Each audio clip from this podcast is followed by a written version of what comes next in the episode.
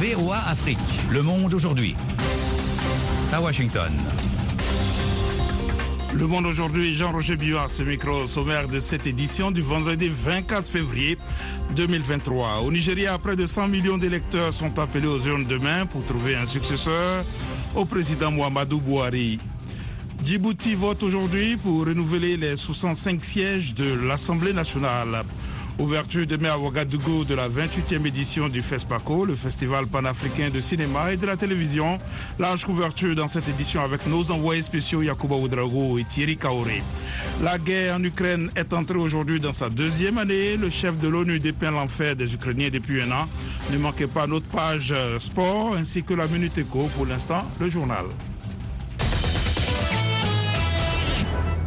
Les électeurs nigérians se rendent aux urnes demain samedi pour élire un nouveau président et des parlementaires. Une élection dans un contexte de frustration croissante liée aux pénuries d'argent, à une insécurité sans précédent et à une inflation galopante. Le point avec Alexandrine Olognon. Plus de 93 millions d'électeurs, dont les trois quarts sont âgés de 18 à 49 ans, sont appelés aux urnes. 18 candidats sont dans la course à la présidence pour succéder à Mohamedou Bouhari, qui achève en mai prochain ses deux mandats. Le scrutin de samedi présente de nombreux enjeux qui vont de l'insécurité grandissante à l'inflation galopante. Il n'y a pas de différence idéologique claire entre les deux principaux partis qui font de la relance de l'économie et de la fin de l'insécurité des priorités absolues. Le défi sera de faire sortir les électeurs. Beaucoup de jeunes Nigériens ne s'identifient pas aux deux candidats des grands partis qui sont tous deux des vétérans de la politique. Le Nigeria a une longue histoire d'accusations de fraude électorale. Cette année, la Commission électorale nationale indépendante utilise un système d'identification des électeurs par les empreintes digitales et la reconnaissance faciale, espérant que cela va limiter les fraudes. Au Niger, plusieurs militaires ont été condamnés par un tribunal spécial à des peines de 2 à 20 ans de prison pour avoir tenté de renverser le régime en 2021. Une soixantaine de prévenus, majoritairement des militaires et aussi quelques civils, ont été jugés notamment pour atteinte à l'autorité ou à la sûreté de l'État lors du procès qui avait débuté en décembre 2022 dans un camp de gendarmerie de la capitale Niamey. Cinq des militaires reconnus comme étant les principaux meneurs de cette tentative de coup d'État ont été condamné à 20 ans de prison, dont le capitaine Sani Gourouza, présenté comme le cerveau du putsch. Au moins 13 civils maliens ont été tués jeudi dans une attaque imputée à des djihadistes contre leur village dans le centre du pays, ont indiqué aujourd'hui des élus locaux. L'attaque a eu lieu à Kani Bonzon. Les assaillants ont brûlé des cases et des greniers. Ils sont partis avec trois civils, a déclaré un élu local. La localité de Bonzon est située près de Bandiagara, en pays d'Ogon. Les projecteurs se braquent demain samedi sur la capitale burkinabé qui accueille la 28e édition du FESPACO le Festival panafricain du cinéma et de la télévision, et ce jusqu'au 4 mars. Nous reviendrons sur cette information dans un instant. Un virulent critique du président tunisien Kais Saed Jawa Ben Mbarek a été arrêté dans la nuit de jeudi à vendredi. Jawa Ben Mbarek, 55 ans, est l'un des principaux dirigeants du Front de Salut National, la principale coalition de l'opposition qui a vu le jour après que M. Saed s'est arrogé les pleins pouvoirs en Tunisie. L'opposition tunisienne accuse le pouvoir de chercher à la muselée.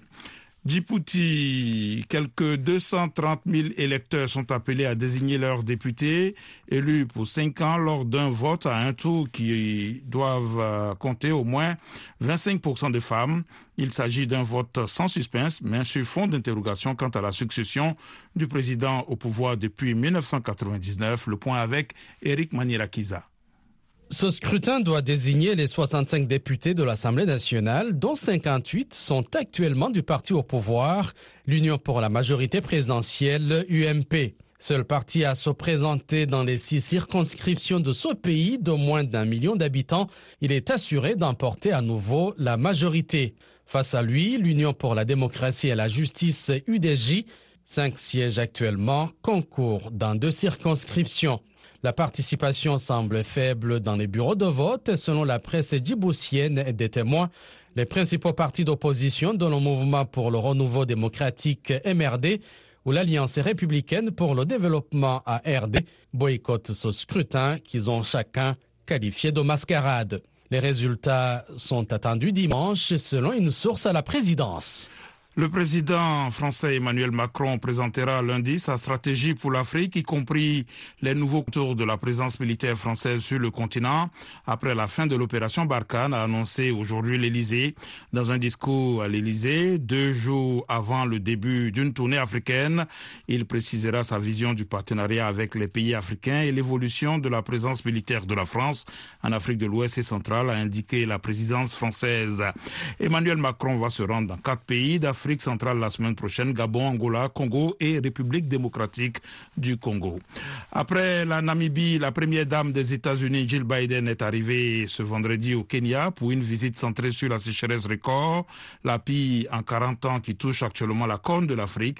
Cinq euh, saisons de pluie consécutives vont tuer des millions de, bêtes, de têtes de bétail, détruire les récoltes et 22 millions de personnes sont menacées euh, de faim.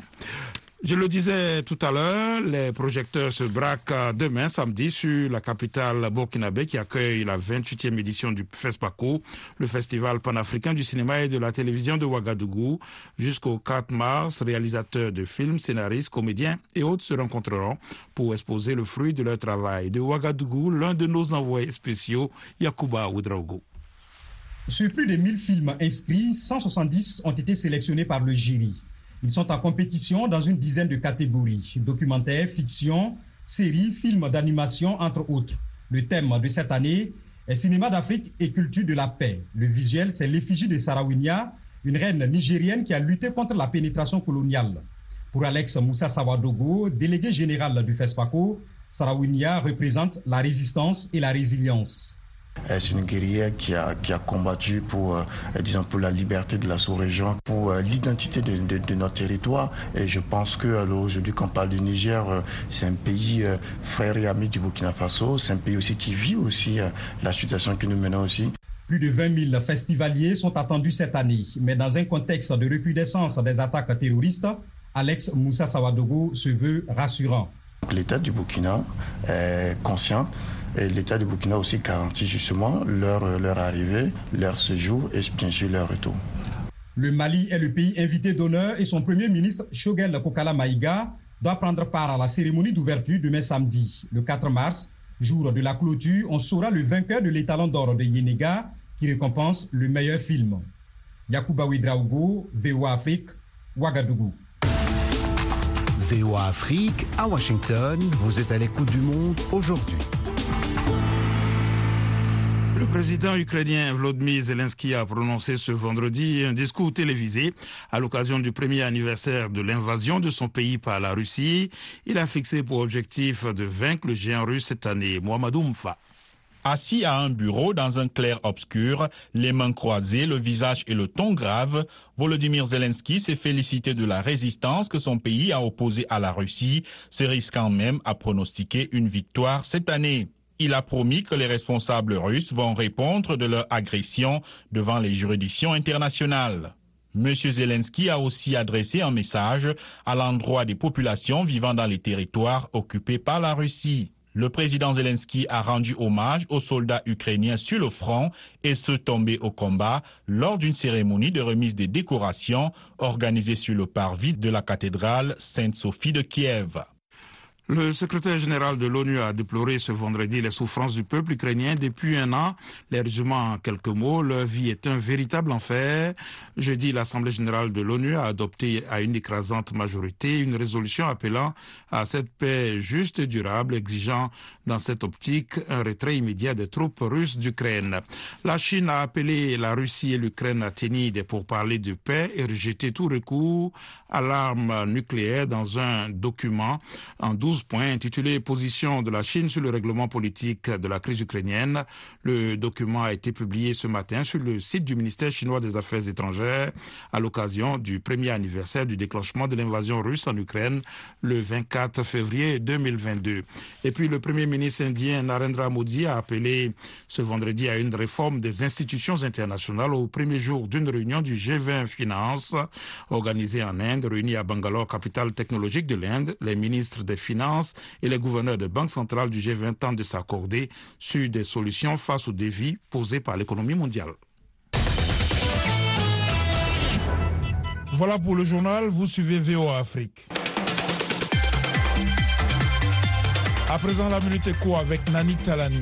Le FMI et le Burkina Faso ont conclu un accord d'environ 80 millions de dollars pour soutenir les mesures d'aide d'urgence aux ménages en situation d'insécurité alimentaire aiguë. Selon le FMI, la reprise économique du Faso en 2023 sera tributaire des conditions de financement ainsi que des efforts déployés pour mobiliser les recettes intérieures et les financements concessionnels afin d'assurer les dépenses publiques prioritaires et la viabilité de la dette publique. En Afrique du Sud, la compagnie publique ESCOM a nommé un dirigeant par intérim, Khalib Kassim, directeur financier depuis 2018. Cette nomination intervient après le départ précipité du PDG André de Ruyter dans la foulée d'une interview choc où il dénonce la corruption jusqu'au plus haut niveau de l'État. L'ex-patron affirme qu'environ 52 millions d'euros sont détournés chaque mois d'ESCOM et que quatre cartels mafieux, sophistiqués et très organisés, situés dans la province charbonnière du Mpumalanga, se partagent le gâteau. Terminons par Kampala qui a expédié de l'or d'une valeur de 201 millions de dollars en 2022 contre 1 milliard de dollars en 2021, soit une chute de 80% selon les données de la Banque centrale publiées ce vendredi. La baisse est due aux sanctions américaines contre certaines entreprises opérant en Ouganda et à la suspension par le ministère de l'Énergie de la délivrance de nouvelles licences d'exportation en attendant la mise en œuvre d'une nouvelle loi minière promulguée l'an dernier.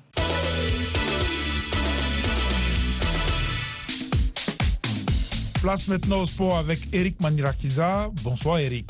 Bonsoir Jean-Roger. On connaît les affiches des huitièmes de finale de la Ligue Europa.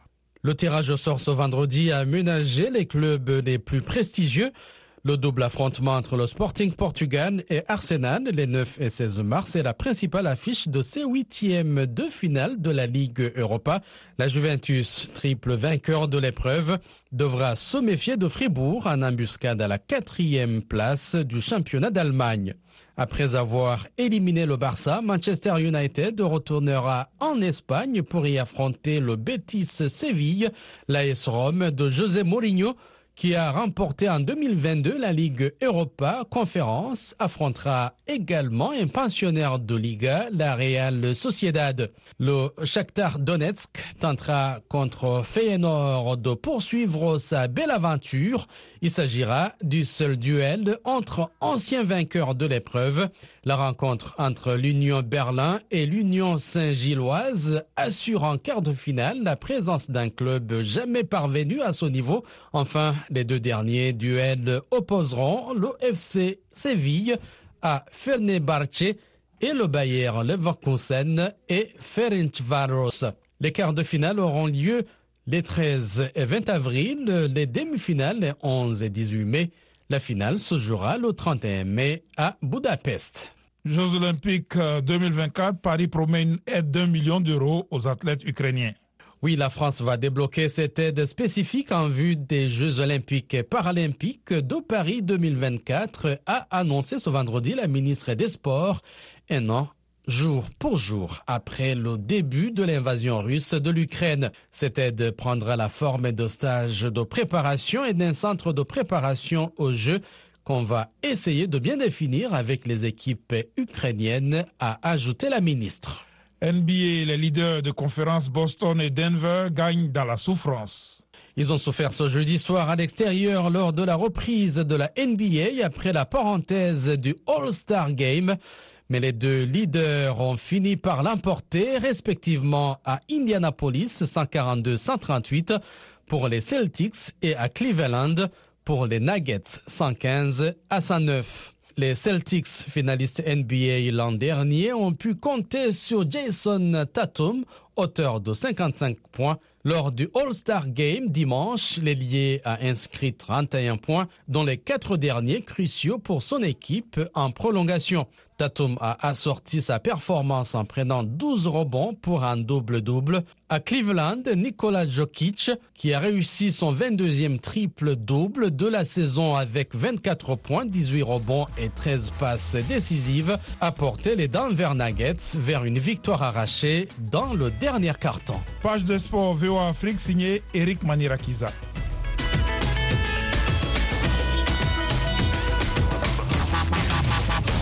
Le Monde aujourd'hui, VOA Afrique.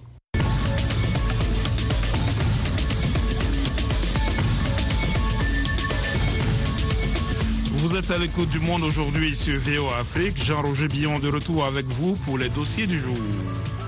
Ce vendredi 24 février 2024, 23 marque le premier anniversaire de l'invasion russe de l'Ukraine. Un an après, le conflit tire en longueur avec son lot de morts et de dégâts matériels. L'Assemblée générale des Nations unies a voté hier une résolution pour appeler à une paix juste et durable exigeant un retrait immédiat des troupes russes d'Ukraine. Mais Ukrainiens et Russes annoncent chacun une offensive dans les semaines à venir. Abdurrahman Dia a joint à Washington Herman Cohen, ancien secrétaire d'État adjoint aux affaires africaines. Écoutez, je crois que le président Poutine a fait une grande erreur. Il croyait que son armée pouvait euh, entrer dans l'Ukraine et euh, après trois jours, c'est fini. L'Ukraine appartient à la Russie, mais il a fait une grande erreur. Les Ukrainiens ont quitté la Russie l'ancienne Union soviétique en 1991, ils n'ont pas envie de retourner euh, appartenir à Moscou. Donc, ils ont résisté. Le, président Joe Biden était à Kiev cette semaine euh, pour réaffirmer le soutien des États-Unis et de l'Occident. Comment est-ce que vous voyez tout cela face à quand même l'infériorité aérienne? Oui, le contrôle aérien est très important. Euh, les Ukrainiens, ils ont des anciennes soviétiques euh, MiG qui sont pas à la hauteur. Et à mon avis, euh, je, n'ai pas de renseignements, mais à mon avis, l'Amérique va donner des F-16. Mhm. et, les F-16 seront les meilleurs. Et avec ça, l'Ukraine va contrôler le ciel. Alors la Chine propose un plan de paix et Washington euh, s'inquiète d'ailleurs d'un éventuel appui militaire de la Chine à la Russie. Quel rôle euh, la Chine peut jouer dans la résolution du conflit? Je crois que c'est très important parce que la Russie a besoin d'aide de la Chine euh, au point de vue d'armement. Mais la, Chine est en, est en position difficile parce que la Chine ne veut pas aider une invasion illégale. Donc je crois que la Chine va essayer de faire la paix, de faire, euh, un compromis. Et je crois que les États-Unis doivent aider la Chine là-dedans. Justement, quelle issue euh, quand on voit un peu les positions qui sont très tranchées L'ancien président russe, même euh, Dmitry Medvedev, qui pense que son pays devrait pousser son offensive jusqu'à la frontière polonaise. Comment est-ce qu'il faut arriver à la paix? La Russie peut redonner la Crimée à l'Ukraine, mais l'Ukraine peut donner un bail pour leur, base, disons 10, 20 ans. Vous pouvez rester avec votre base, mais le Crimée retourne chez nous. Et aussi, sur le côté des Ukrainiens dans l'Est, euh, certaines populations qui parlent la russe. Ils sont séparatistes. On peut organiser pour que ces gens qui parlent russe vivent dans la culture russe ils parlent russe, ils vont apprendre à l'école la russe, mais ils vont appartenir quand même à l'Ukraine. À mon avis, ça c'est le compromis. C'était l'ancien diplomate américain Herman Cohen.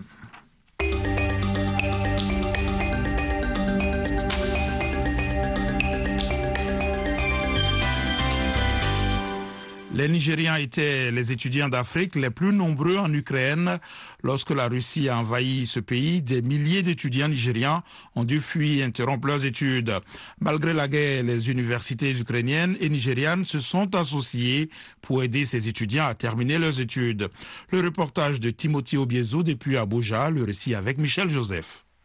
L'étudiante en médecine, Abigail Theophilus, est émue lorsqu'elle regarde les selfies qu'elle a pris avec ses camarades de classe à l'université d'État de Soumy en Ukraine l'année dernière, la veille de l'invasion russe. That morning, I went to get an X-ray done. Ce matin-là, je suis allée faire une radiographie et je suis allée en ville et tout était vide. Les gens faisaient la queue pour avoir de la nourriture. Au début, la menace était, c'était habituel en Europe de l'Est d'entendre parler de guerre. Mais là, c'était sérieux. Les gens sont partis. Tout était vide. L'Ukraine affirme qu'il y avait environ 76 000 étudiants étrangers dans le pays, dont plus de 4 000 Nigérians. Les Égyptiens et les Marocains faisaient partie des groupes les plus importants venant d'Afrique, qui ont pour la plupart fui par leurs propres moyens. Environ 1800 Nigérians ont été évacués quelques semaines après le début de la guerre. Abigail a dû prendre un bus, puis un train pour rejoindre Liv et échapper au combat.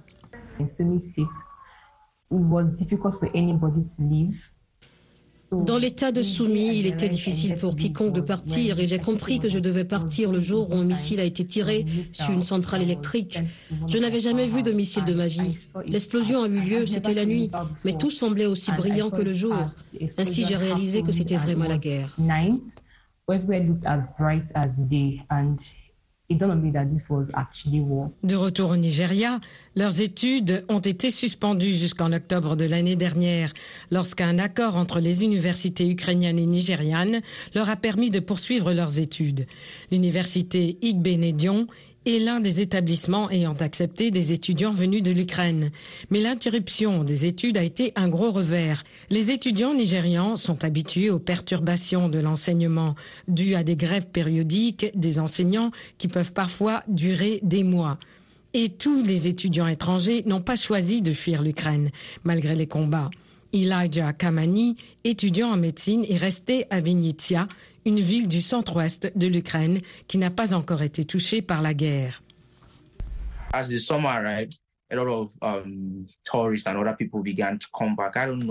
Quand l'été est arrivé, beaucoup de touristes et d'autres personnes ont commencé à revenir. Je ne voyais pas la nécessité de partir, alors je suis resté. J'en ai profité même s'il y avait des menaces. Nous avions des alarmes et nous devions aller dans des bunkers. Tant les étudiants étrangers qui sont restés en Ukraine, tout comme ceux qui ont fui, ne peuvent qu'espérer qu'une chose, la fin rapide de la guerre. Écoutez VOA Afrique désormais partout en Afrique. Retrouvez toutes vos émissions préférées sur la chaîne 555 de Canal ⁇ dans tous les pays francophones. Vous pouvez également nous suivre dans une trentaine d'autres pays africains, du Nigeria au Zimbabwe, en passant par le Ghana, le Kenya, la Tanzanie et la Zambie.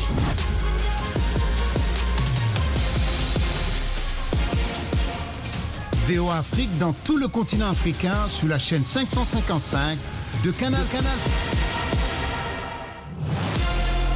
Les électeurs nigérians se rendent aux urnes demain samedi pour élire leur nouveau président. Les jeunes Nigérians peuvent avoir un impact significatif sur le résultat des élections de 2023. La scène politique nigériane est dominée par une vieille classe politique riche. Quelles sont les chances des jeunes Nigérians dans ces élections? Témoignage dans les rues de la capitale Abuja au micro de notre correspondant Gilbert Tamba. Nobody wants an old man in office. Personne ne veut un vieux à la tête du pays. Donc les jeunes ont plus de chances de gagner et ils ne doivent pas nous décevoir. Il ne s'agit pas seulement d'aller faire campagne et après faire ce qu'ils veulent, mais il faut y aller pour travailler en tant que jeunes. Je suis certain qu'ils ont plus d'énergie et de compétences pour faire ce que nous voulons. Je pense donc que beaucoup de gens vont voter pour eux. Les jeunes dormaient jusqu'ici, mais après les manifestations contre les brutalités policières, ils se sont réveillés. Ils tentent de reprendre leurs droits. Mais vous voyez, c'est une chose d'avoir une inspiration et une autre pour avoir de l'expérience. Les vieux ténors sur la scène politique ont l'expérience. Si on ne fait pas attention, ils vont utiliser leur expérience contre les jeunes. Ce n'est pas vraiment facile pour les jeunes à cause des anciens qui ont toujours dominé la scène politique. Mais je demande juste qu'ils donnent la chance aux jeunes. Nous savons dans quelle situation se trouve le Nigeria maintenant. Nous voyons déjà l'avenir. Nous sommes intelligents et jeunes. Ils doivent juste donner la chance aux jeunes. Le nombre de jeunes a commencé à augmenter depuis les élections de 2019. Cela aura impact sur cette élection parce que la participation sera beaucoup plus importante. Et il y a eu des manifestations contre la police en 2020. Les jeunes qui ont participé à ces manifestations tentent de démontrer la même passion à la participation aux élections. C'est exactement ce qui se passe.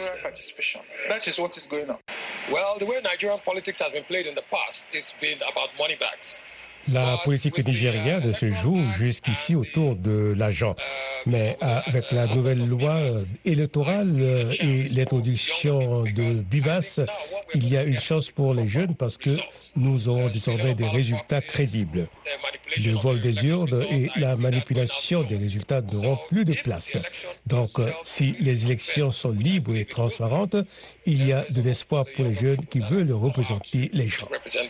Un reportage de Gilbert Tamba à Abuja.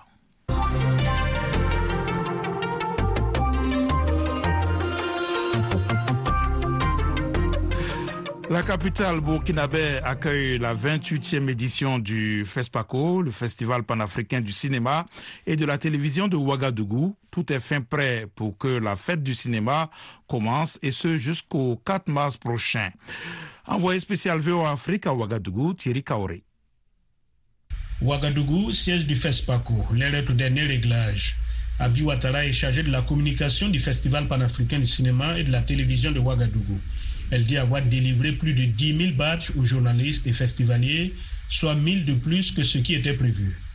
Entre fiction, documentaire, séries, films d'animation et autres, les films retenus sont en compétition dans une dizaine de catégories. Salma Halil est une réalisatrice venue du Tchad. Son film intitulé La Reine du Guerra est en compétition dans la catégorie film d'animation. C'est un conte qui a été adapté en film d'animation et qui raconte euh, l'histoire d'une euh, jeune fille qui s'appelle Doulassi, qui était partie chercher de l'eau, mais malheureusement, elle va faire la rencontre d'une sorcière qui la transformera en une créature bizarre. Et ce, ce conte euh, est réalisé sur fond de questions de résilience. Il y a également le problème, par exemple, de dispute de pouvoir, mais à la fin, c'est toujours la paix qui triomphe.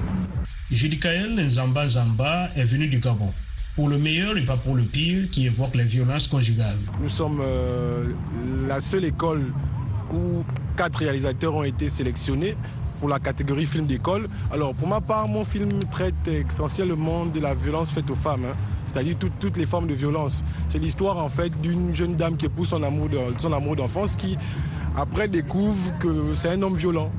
Le thème de cette année, cinéma d'Afrique et culture de la paix. Alex Moussa Sawadgo, délégué général du FESPACO. La situation actuelle, était important que les professionnels du cinéma, euh, que les producteurs, même les spectateurs aussi puissent réfléchir ensemble euh, sur cette question de voir comment euh, les créateurs, à travers leur production, à travers leur impact aussi au niveau de la société, au niveau des spectateurs, peuvent contribuer au retour de la paix. On sait très bien que le, cinéma ne peut pas ramener la paix, mais on est conscient que le cinéma peut contribuer au retour de la paix. La situation sécuritaire du Burkina Faso confrontée à des activités préoccupantes. Mais le président du comité national d'organisation, Fidel Tamini, affirme que l'État a mobilisé les moyens nécessaires pour sécuriser l'événement. Nous avons des forces de défense et de sécurité qui sont bien mobilisées, qui sont bien conscients des, enjeux du moment et qui veillent au gré. Tout ce que nous demandons aux, civils et aux populations, voilà, c'est de respecter les mesures sécuritaires, voilà, à des certaines mesures, de respecter les mesures sanitaires et tout devrait bien se passer. D'après M. Tamini, les salles de cinéma sont aussi prêtes. Prêts au regard de ce que nous avons pu constater à ce jour. Alors, du point de vue des salles de projection, elles ont accueilli donc euh, un nouvel équipement, voilà, haute définition pour offrir donc euh, une très bonne qualité de, diffusion. Les espaces euh, d'animation également sont prêts, des stands qui sont prêts à accueillir donc leurs occupants. Les 170 films retenus seront projetés dans une dizaine de sites, comme ici, au Ciné Neroya. Thierry Kaoré, VOA Afrique, Ouagadougou.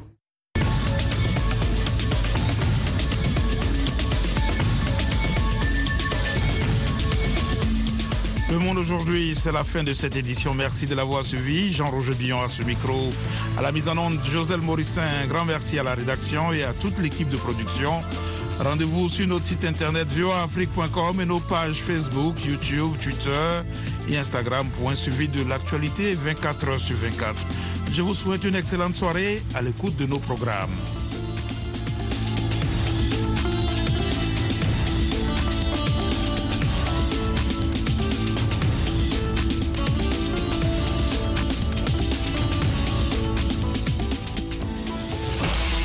Vous écoutez Le Monde aujourd'hui, diffusé partout en Afrique francophone. À Dakar sur 102 FM, 91.5 FM Bujumbura, Raga FM 90.5 Kisangani, Sabou FM 96.6, Kindia, Guinée et bien d'autres encore, sans oublier sur Onde Courte. Le monde aujourd'hui sur VOA Afrique.